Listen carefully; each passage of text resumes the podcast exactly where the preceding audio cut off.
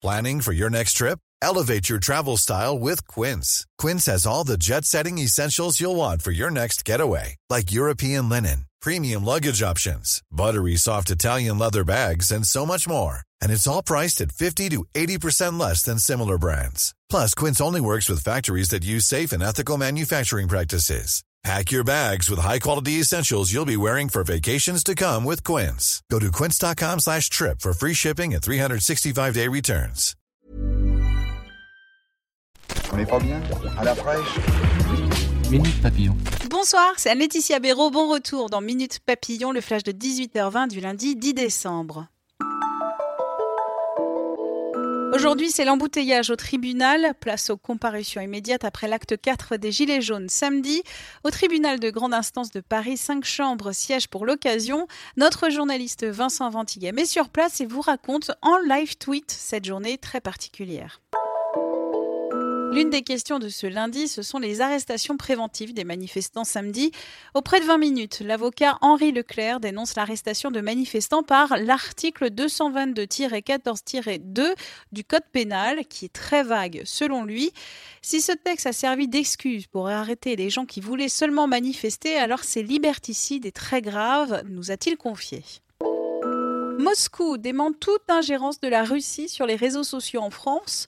D'après le quotidien britannique Times, au moins 200 comptes liés à la Russie ont produit 1600 tweets et retweets par jour relayant des informations fausses ces dernières semaines. Le but visé amplifier les manifestations des Gilets jaunes. Selon le Times, le réseau russe n'est pas à l'origine des manifestations, mais il a soufflé sur les flammes. La vidéo qui choque sur les réseaux sociaux, dimanche matin à Bessan, dans l'Hérault, un manifestant en chaise roulante tombe à terre au contact de gendarmes. La scène est filmée. Sur Twitter, la gendarmerie a répondu cet après-midi. Elle assure comprendre l'émotion. Elle déclare aussi que l'homme qui avait une matraque a résisté aux forces de l'ordre et que dans la confusion, l'homme était tombé. Brexit, jour de galère pour Theresa May. La première ministre britannique a annoncé au Parlement le report du vote de l'accord. Elle a ajouté que le gouvernement accélère ses préparatifs en vue d'un non-accord.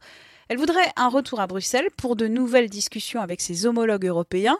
La Commission européenne dit-elle qu'il n'est pas question de renégocier l'accord de divorce. Gilles Lelouch montre qui il est vraiment et ça lui fait plutôt plaisir. C'est ce que l'acteur français a estimé auprès de notre journaliste Caroline Vier. Après Le Grand Bain, le voilà dans le film Pupille. Une large exposition sur grand écran qui ne lui a pas donné la grosse tête mais permis de gagner en maturité. Son interview sur 20 minutes. Minute Papillon, rendez-vous demain midi 20 pour de nouvelles infos.